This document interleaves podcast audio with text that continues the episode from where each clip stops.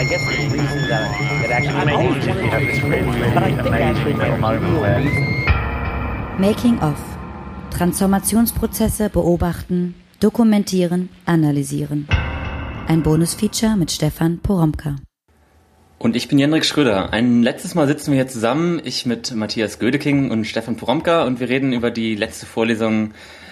Ähm, Stefan, du hast ja über die letzten Vorlesungen immer wieder bestimmte Appelle gemacht. Beobachtet euch selber, ähm, beobachtet euer Schaffen, beobachtet die anderen, ähm, all diese Dinge. Und heute kam ja so ein bisschen die Wende damit. Du hast das Ganze auf einmal ganz kritisch nochmal umgedreht. Ähm, was ist daran kritisch zu sehen? Was, was ist daran auch vielleicht gefährlich? Naja, gefährlich. Doch, gefährlich. doch, doch, doch, gefährlich. Nein, auch, auch gefährlich. Ich habe jetzt nur zum, äh, zum Schluss einfach nochmal darüber nachgedacht, was eigentlich an meiner eigenen Rede, an meinen eigenen Empfehlungen, an meinem eigenen Programm, an diesem Making-of, also an das ich so vorgestellt habe das ganze Semester über, was daran selbst wiederum ein bestimmtes äh, Kulturformat ist, das vorgegeben ist. Also das nicht einfach zufällig jetzt auftaucht, weil ich, Stefan Poromka, jetzt plötzlich irgendwie von innen her auf die Idee komme, ah, man müsste mal was über Making-of machen, man müsste man mal was machen über Produktionsprozesse beobachten, man müsste mal was machen darüber, dass wir alle unsere eigenen Produktionsprozesse endlich sozusagen wie nochmal anders wahrnehmen und dokumentieren und archivieren und äh, anderen zeigen und daran was lernen. Also dass es eben nicht nur zufällig ich bin, sondern äh, dass es was mit größeren äh, tektonischen kulturellen Bewegungen ähm, m, zu tun hat. Ähm, und da ist, glaube ich, klar, das habe ich einfach heute nochmal markiert, dieses Making-of mit all den Appellen, die ich so auch so emphatisch so vor mir hergetragen habe, auch immer noch vor mir hertragen würde. Ähm, dieses Making-of ist eins, das in eine Produktionskultur hineingehört, die uns ja alle tatsächlich dauernd dazu verpflichtet, kreativ zu sein und innovativ zu sein und Sachen zu machen. Unsere ganzen Konzepte, biografischen Konzepte, Identitätskonzepte, gesellschaftlichen Konzepte, kulturellen Konzepte hängen ja eigenartigerweise, je genauer man hinschaut, so stark daran, dass es eben nicht mehr um fertige Sachen geht, sondern dass es nur noch ums Machen geht und ums Weitermachen. Und mehr noch, dass wir auch eben, äh, also nicht nur machen sollen, sondern eben auch alles, was wir machen, aufheben und anderen wieder zur Verfügung stellen und teilen und in den Umlauf bringen und äh, weil dann noch mehr draus wird oder andere noch was daraus machen können. Es ist ja, je länger man drauf guckt, ist das natürlich auch ein Warnsystem, das ich entwickelt habe, äh, weil ich es ja auch immer so total gemacht habe. Ich habe gesagt, ähm, Making of bezieht es auf eure eigenen äh, künstlerischen Prozesse. Bezieht es auf eure eigenen wissenschaftlichen Prozesse. Bezieht es auf all das, was ihr macht. Bezieht es doch auf eure Lebensorganisation, weil wenn ihr euer eigenes Leben als Teil dieser ökologischen Systematik versteht, innerhalb derer oder aus der heraus bestimmte äh, Werke entstehen oder bestimmte Prozesse in Gang gesetzt werden, dann bezieht es doch auch mit ein. Wenn ihr Kaffee trinken geht, äh, versteht es doch als Teil des äh, Werkprozesses. Äh, wenn wir an einem Tisch sitzen, lasst uns das doch verstehen als Teil des Werkprozesses. Ähm, wenn wir in Urlaub fahren oder wenn wir, äh, wenn wir Filme gucken oder wenn wir, wenn wir Bücher lesen, versteht das doch alles als Teil des Werkprozesses. Also, so, also je länger man dem zuhört oder je länger ich mir dann zuhöre, umso eher denke ich dann, naja, okay, also es hat eben auch was Eigenartiges, das wirklich derart zu totalisieren. Und nochmal, das ist nicht zufällig, sondern da bin ich im Grunde genommen, gebe ich jetzt nur wie ein großes Programm weiter, von dem ich selbst geprägt bin durch die Gegenwartskultur hindurch. Und ich gebe das jetzt sozusagen weiter prägend an die Studenten weiter, die äh, äh da in ähm, der Vorlesung sitzen. Hat was ganz Eigenartiges. Ich habe das dann natürlich wie, wie äh, aufgegriffen und gesagt, ah, das ist eigentlich das, was äh, äh, Michel Foucault ein Dispositiv nennt. Also dass sich plötzlich, das sind sozusagen nicht nur wie Redeweisen, sondern das sind ganze Konzepte, ähm, das sind ganze Institutionen, die daraus gebildet werden, das sind ganze Architekturen, die daraus gebildet werden, das sind ganze soziale Systeme und gesellschaftliche Systeme, die davon durchwoben werden, also von diesen Anweisungen und von diesen Programmen und von diesen Imperativen bestimmte Sachen machen zu müssen. Deswegen habe ich gesagt, eigentlich ist das Making-of aus dieser Perspektive gesehen tatsächlich, also diskursanalytisch gesehen, kritisch gesehen, ideologiekritisch gesehen, ist es ein Dispositiv. Es zwingt uns und eigentlich bin ich jemand, der vorne steht und eine ganze Vorlesung hält und dauernd euch einschwört und sagt, ey, macht auch und macht auch und nichts darf mehr, nichts darf mehr verloren gehen, alles muss in diesem, ne, alles muss aufgehoben werden, alles muss geteilt werden und so weiter. Das war jetzt so ein bisschen meine interessante Wendung, aber jetzt muss ich natürlich dazu sagen, ich habe immer äh, äh, darauf hingewiesen, auch während der Vorlesung, dass das Interessante am Making-of ist, dass man das eigene Machen beobachtet. Und zwar immer auch analytisch beobachtet im Hinblick darauf, was bin nicht nur ich da dran, sondern was sind gleichzeitig Kulturformate und Kulturinszenierungen und so weiter, denen ich, ähm, denen ich folge. Also in dem Sinne habe ich heute nur über meine eigene Position aufgeklärt. Würdest du sagen, ich denke gerade an so ähm, Medienphänomene wie die TV-Serie, die irgendwie nicht abgeschlossen ist, die, äh, wo unklar bleibt, wie viele Staffeln es überhaupt geben wird, wo nie irgendwie der ein Punkt da ist, wo man sagen könnte, dieses Werk ist jetzt abgeschlossen. Manchmal werden die Serien unerwartet abgesetzt oder gehen ewig weiter. Ähm, was wahrscheinlich auch ein Teil dieser, dieser, dieses Primats oder sowas ist, immer weitermachen zu müssen und irgendwie nie aufzuhören. Ist das nicht auch ähm, schwierig, was irgendwie Kunst angeht oder ähm, auch äh, an, also nicht nur Malerei, sondern auch andere Kunstformen angeht, dass eben des, der Begriff des Werks in diesem Dispositiv äh, aufgehoben wird, quasi, wenn es immer weitergeht und nichts fertig ist. Ja, also wir könnten jetzt bestimmte, also wir können es so durchgehen und gucken, wo treffen wir eigentlich überall auf diese Formate, denen das so eingeschrieben ist, in die das so ganz tief hineingerutscht ist, ja, also das wie, wie deren Quellcode eigentlich bestimmt, also nicht fertig zu sein und uns auch dauernd das fortzuführen. Ah, ich bin gar nicht fertig, ich bin nur Übergang, ja? ich bin nur ein Zwischenstück um, ich bin nur ein Relais um, da passiert wiederum was anderes. Bleibt dran, stay tuned. Ne? So. Ähm, oder das wiederum mit Angeboten umstellt ist von, ah ja, mach doch selbst weiter, schreib doch weiter. Ne? Und, und so.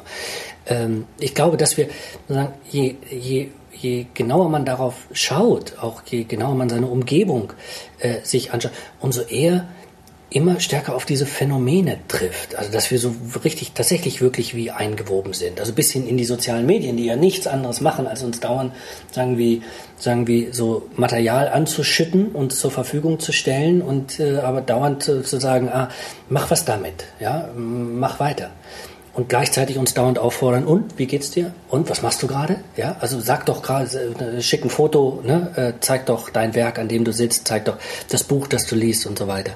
Ähm, ich glaube, also äh, äh, nochmal, je weiter man guckt und je genauer man hinguckt, umso eher sieht man, dass wir wirklich in so ein Warnsystem ähm, eingewoben sind und dass ähm, man jetzt wie überlegen müsste, wie man eigentlich, ähm, wie man eigentlich damit ähm, zurechtkommen kann. Ich glaube nicht, dass innerhalb, diese, dass innerhalb dieses gesamten Zusammenhangs äh, die, die Idee des Werkes schlicht abgeschafft ist, im Sinne von, es ist alles sozusagen verschliffen. Ich glaube, der Werkbegriff äh, äh, markiert so bestimmte Aggregatzustände mittlerweile. Ah, das wird sozusagen auf dem Punkt festgehalten das ist die Staffel, also weil es dann mhm. doch die Staffel gibt oder weil es dann doch die eine Sendung gibt. Ähm, äh, also, dass dieser Werkcharakter immer noch beibehalten wird, aber dass den Werken wie in der Gegenwart, auch weit über die Künste hinaus, immer stärker eingeschrieben ist, dass sie anschlussfähig sind für was anderes, dass sie nicht für sich selbst bleiben, dass sie nicht autonom sind, sondern ähm, eigentlich nur dann richtig sind, wenn irgendwas an sie andockt äh, und äh, sie weiter verwandelt werden. Glaubst du, dass, dass dieser Trend zum Unfertigen vielleicht auch wieder ins Gegenteil äh, verkehrt wird? Also Kultur verändert sich ja oft insofern, als dass, dass sie sich ins Gegenteil eigentlich wieder verkehrt. Glaubst du, dass das Werk sozusagen irgendwann in der Zukunft wieder den extrem wichtigen Charakter bekommt? Oder glaubst du, dass es so einer postmodernen Kultur alles irgendwann auch nebeneinander existiert und eigentlich diese großen Trends entweder zum Werk oder zum Nichtwerk gar nicht mehr so existieren? Ja, also wir, wir können gleich nochmal über große Trends nachdenken. Also, ne, also ob es das wirklich gibt, also ob das wirklich alles, alles dem, alles dem folgen wird. Aber ich würde eher, glaube ich, nochmal über, über was anderes äh, äh, nachdenken. Und zwar über eine Sache, die, die wahrscheinlich euch äh, äh, wie genauso berührt mittlerweile, also so vielleicht aus einem selbst heraus, aber auch in den Umfeldern, also so das eigentlich das, wovon ich jetzt auch das ganze Semester gesprochen habe, diese Form des Making-ofs, also von mach doch, ja, und wir müssen alle machen. Und wir müssen alle zu jedem Zeitpunkt machen. Und wir müssen eigentlich auch dauernd dieses Machen dokumentieren. und wir müssen das Gemachte dauernd teilen oder wir müssen das aufheben und so Making-of-Maschinen bauen, wie ich das genannt habe, um es irgendwie im, im Umlauf zu halten, dass äh, sich wie so, äh, wie so Erschöpfungszustände breit machen oder dann auch so äh, Zustände des Gelangweiltseins, einfach wo man denkt so, ey, dauernd so dauernd wird man so belästigt mit, äh, ah, ich zeig mal, wie das entstanden ist. Und man denkt so, nö, danke, geht so. Zeig mir das fertig, zeig mir, wenn es fertig ist und ne, so. Ähm, weil man das einfach nicht mehr will, weil es einfach so, so ubiquitär geworden ist, weil es überall auftaucht. Ähm, ähm, und da ist eher die Frage, inwieweit daraus sozusagen wie, eine, wie, wie, so, ein, wie so ein Gegentrend entsteht, ja, der sagt, diese Form des Making-ofs, also diese Form der Dauerdokumentation, diese Form des, des, dieser Universalisierung, ne, also im Hinblick auf mein ganzes Leben und auf die gesamte Kultur, dass ich dauernd alles transformieren muss, ähm, das muss nicht sein. Also es gibt sozusagen wie, als würde man plötzlich wie ähm, eher was daraus ziehen, wenn man die Sachen mal so sein lässt. Also und nicht umarbeitet oder nicht nimmt und sozusagen wie hochlädt. Ja, ähm, wenn sie sozusagen wie für sich stehen. Ich weiß jetzt nicht, also ob, ob das dann sozusagen wie, ob das die Rückkehr des Werkes ist. Ja, vielleicht ist das nochmal eine andere Form der Werklosigkeit, einfach weil ich die Sachen gar nicht mehr berühre, weil ich auch gar nicht mehr drüber spreche, ja, weil die nicht mehr so stark in den, in den, in den, ähm, in den Fokus ähm, geraten. Also das sind eher so Zustände der Erschöpfung und Zustände der, äh, der Langeweile, wo auch das Thema, worüber ich ges äh, ähm, gesprochen habe, sich als etwas erweist, was so uns alle schon erreicht hat, was uns gesättigt hat und was uns vielleicht auch übersättigt hat. Ob daraus jetzt ein ganz großer Trend entsteht, also dass wir wieder zurück müssen zu den Werken oder so, das weiß ich nicht. Äh, und da gebe ich dir ganz recht. Also wahrscheinlich muss man sich ohnehin verabschieden von dieser Idee, als gäbe es den einen Trend, der jetzt alles so grundsätzlich bestimmt und alles wiederum eins macht, ähm, sondern das sind eher so Effekte und Bewegungen und Gegenbewegungen, die sich eben auch etwa aus so einer Form von Überdrüssigkeit und Übersättigkeit und äh, also des Übersättigtseins und des Erschöpfens äh, ähm, ergeben.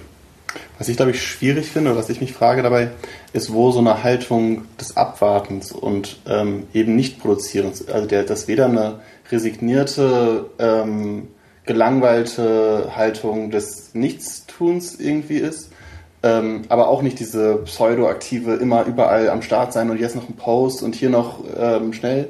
Ähm, wie kann, wie äh, kann man überhaupt in, angesichts der ähm, herrschenden Umstände und der medialen Öffentlichkeit und so weiter ähm, innehalten, ohne nichts zu tun und nicht zu produzieren, sondern abzuwarten und zu schauen, ohne unbedingt daraus ein Werk oder irgendwas äh, selbst zu produzieren?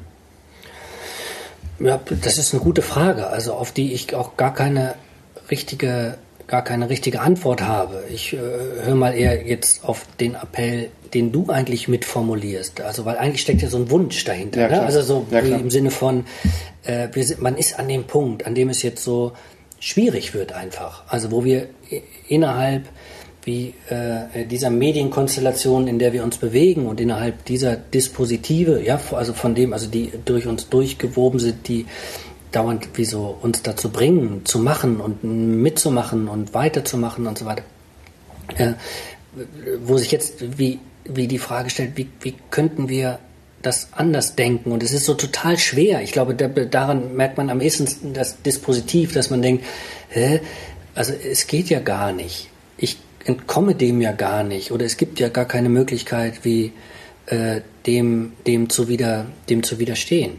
Und jetzt würde ich eher sagen, ah, diesem Wunsch mal folgen, diesem Appell mal folgen, diesem eigenen Appell und genau darüber nachdenken und sozusagen wie, also eine Form des Denkens entwickeln, aber auch eine Form des Machens entwickeln, die nicht rein darin aufgeht. Wahrscheinlich ist es so, äh, dass wir die Idee des Machens neu besetzen müssen. Ja, vielleicht auch die Idee der Öffentlichkeit in dem Zusammenhang, des Veröffentlichens neu bedenken müssen, äh, dass wir wirklich neu überlegen müssen. Das ist jetzt wäre sozusagen die Herausforderung für uns. Also ich habe da eben darauf jetzt gar keine Antwort und sage, mhm. ah, dann mach es doch einfach so. Nein, es ist eher, äh, also auch aus der Foucault'schen Perspektive ist ja, ist, ist ja die Frage, dass, wie das Dispositiv erkennen, ist das eine. und dem widerstehen ist das andere. Und das ist das eigentlich Schwierige jetzt, also wie man anfängt damit umzugehen. Aber dafür sind wir ja im Grunde genommen an der Universität der Künste, also weil wir, weil das eben Teil von dem ist, was uns mit aufgegeben ist, weil wir eben nicht hier sind, weil wir das einfach mitmachen sollen, was es schon gibt. Und nicht einfach das übernehmen sollen, was es schon gibt. Darauf basiert ja das Prinzip Kunst auch nicht. Also sozusagen auf dem bloßen Kopieren.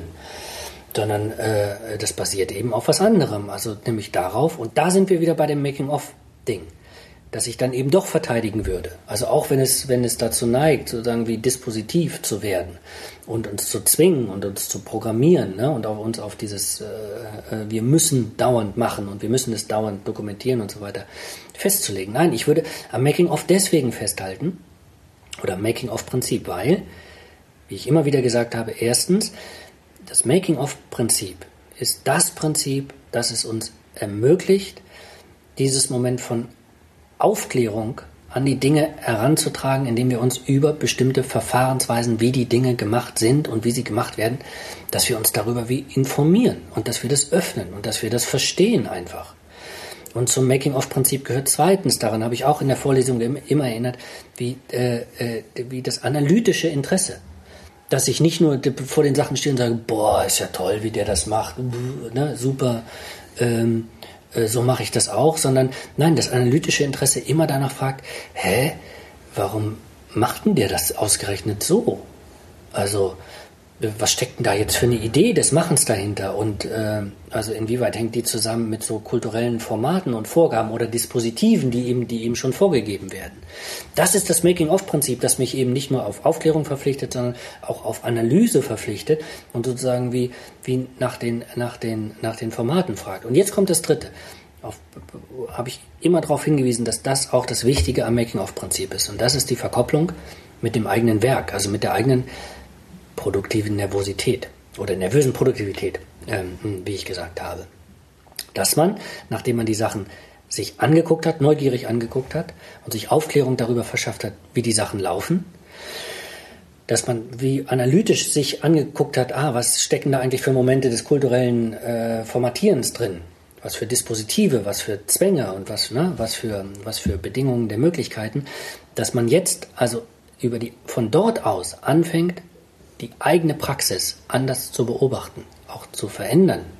Äh, und natürlich, weil man nicht das machen muss, was schon da ist, sondern weil es die Möglichkeit gibt, eine andere Praxis zu entwickeln. Auf der Grundlage davon, dass ich gesehen habe, dass diese Praxis, so wie ich sie sehe und wie ich sie jetzt verfolgt habe oder wie ich sie mir angeguckt habe über das Making-of, ähm, dass sie die einfach sozusagen schlicht gesagt nicht die richtige ist, sondern dass ich jetzt ins Arbeiten komme. Du meinst, dass quasi der, dem, mit dem Making-of-Blick auf die Gesamtgesellschaft zum Beispiel ähm, reflektiert werden kann darauf, dass eben die, das Umgebende und die, die Gesellschaft oder die Verhältnisse eben auch aus einem Entstehungsprozess oder aus einem Produktionsprozess entspringen und deshalb auch einen selbst und seinen eigenen Produktionsprozess, der eben auch das Alltagsleben einfach sein kann, entsprechend beeinflussen und das eben auf die Reflexion oder über die Reflexion darauf, dass die Gesellschaft und auch die Mediengesellschaft und so weiter gemacht sind, dadurch dem mit dem Making-of-Blick Schauenden klar wird, dass er eben die Möglichkeit hätte, eben die zukünftige Gesellschaft selbst oder zumindest im, im Gedanken umzuformen. Ja, also absolut. Und zwar, also das ist das Moment von Aufklärung. Mhm. Ja, also das eben grundsätzlich da drin ist. Also ich in dem Moment, wo ich sehe, wie jemand etwas macht, beziehungs äh, beziehungsweise wo ich sehe, dass die Dinge gemacht sind, wird es kontingent, weil es könnte eben auch anders sein. Es könnte anders gemacht sein. Oder man könnte es auch anders machen. Ja. Das steckt in der, das steckt in dem Prinzip Aufklärung drin. Also nicht nur sehen, dass eben gemacht wird, sondern eben auch, ah, dann könnte man sich ja auch überlegen, wie man es, ähm, ähm, äh, wie macht. Und das ist, dieses Moment von Aufklärung ist natürlich eins, dass man keinesfalls preisgeben darf. Also, weil wenn man jetzt sozusagen sagen würde, ah, wir, wir nehmen das mal weg und diese ganze Praxis und dass wir so darauf verpflichtet werden, auf das Machen und so weiter, ah, das wollen wir jetzt nicht mehr, wir wollen über das Machen nicht mehr nachdenken dann streicht man natürlich dieses Moment von Aufklärung einfach durch. Also man, man, man kippt sozusagen in die, in die, in die etwas bewusstlose Reaktion rüber, ja, also in der man so, eher so dumpfbackig so seine Sachen macht und dann sitzt man irgendwo in seinem Atelier oder in seinem Schreibtisch und schreibt seine Lyrik oder ne und fummelt so vor sich hin und ähm, ähm, und ähm, eigentlich sozusagen folgt man wiederum nur ganz unbewusst eben Formaten und bildet sich halt so ein bisschen ein in seinem kleinen Kreis, dass man frei sei oder dass, äh, dass, ähm, dass, man dem, dass man dem entkommen sei. Nein, dieses Moment von Aufklärung darf man sich sozusagen nicht wegnehmen lassen. Genauso wie eben an dem Moment von Aufklärung des Making-of-Prinzips hängt, dass man ähm, die Sache analysieren muss, also im Hinblick auf das, was in ihr wirksam ist. Und jetzt kommt es, das hängt natürlich ganz radikal damit zusammen, dass dieser Blick, dieser analytische Blick, nicht nur der ist, der sich nach draußen richtet, sondern der sich auch auf einen selbst richten muss, im Sinne von, ah, ich bin, es, äh, bin sozusagen selbst in diesen Momenten gefangen. Also diese Aufklärung ist in dem Sinne dann auch immer eine Form von Selbstaufklärung. Genau deswegen habe ich das eben auch jetzt nochmal ausdrücklich hinten an die Vorlesung wie drangehängt und gesagt, Moment, also wie meine eigene, ich muss aus dem Making-of-Prinzip heraus noch, auch nochmal darüber nachdenken, worüber ich jetzt eigentlich das ganze Semester gesprochen habe. Woraus das eigentlich gemacht ist. Also, ja, also wie das kommt, dass ich da stehe 2015, 2016 und genau über dieses Thema spreche. Und es ist ja auch nicht zufällig. Es ist nicht neu, ja, es ist nicht, ne, aber es ist sozusagen so, dass es an der Kunstuniversität auftaucht. Aber ich jetzt, wenn ich es nur ernst nehme, dieses Moment von analytischem Interesse auf mich selbst beziehen muss. Und jetzt gehe ich eben den dritten Schritt weiter und sage, okay, wenn ich das weiß und sage, dass mein eigenes Reden über das Making-of, die Verpflichtung, die ich an alle so appellativ so raushaue und sage, macht, macht Werkstattgespräche, macht, baut euch Making-of-Maschinen und so weiter und sie einbette in eine Gegenwartskultur, die so stark, also durch ihre Medien uns dauernd dazu verpflichtet, diese Sachen am Laufen zu halten, dann öffne ich dadurch letztlich den Weg, und das ist der dritte Punkt des Making-of, äh, im Hinblick auf die Koppelung mit der eigenen Praxis. Und dabei ist nie gesagt, macht es genau so weiter, wie es jetzt ist. Eben nicht. Eben nicht. Sondern denkt über eure Praxis nach. Ja? Die ist auch kontingent. Und also wer sozusagen wie die, die, dieses, also das analytische Interesse wie auf sich selbst bezieht, kann die eigene Praxis in Frage stellen und kommt genau an den Punkt, an dem du jetzt deinen Wunsch äußerst oder deinen Appell formulierst, also so für dich und sagst, ja, aber wie? Aber wie? Das ist die Making-of-Frage. Ja, und mit dieser Making-of-Frage verabschieden wir uns dann. Ähm, vielen Dank, Stefan Promka, für die Vorlesungen und für die anregenden Gespräche. Vielen Dank natürlich auch ähm, fürs Zuhören und ähm, und ich danke euch. Ne? Alles klar. Ciao, ciao. Tschüss. But I guess the reason that, that actually makes you have this great amazing moment where Making of. Transformationsprozesse beobachten, dokumentieren, analysieren. Ein Bonusfeature mit Stefan Poromka.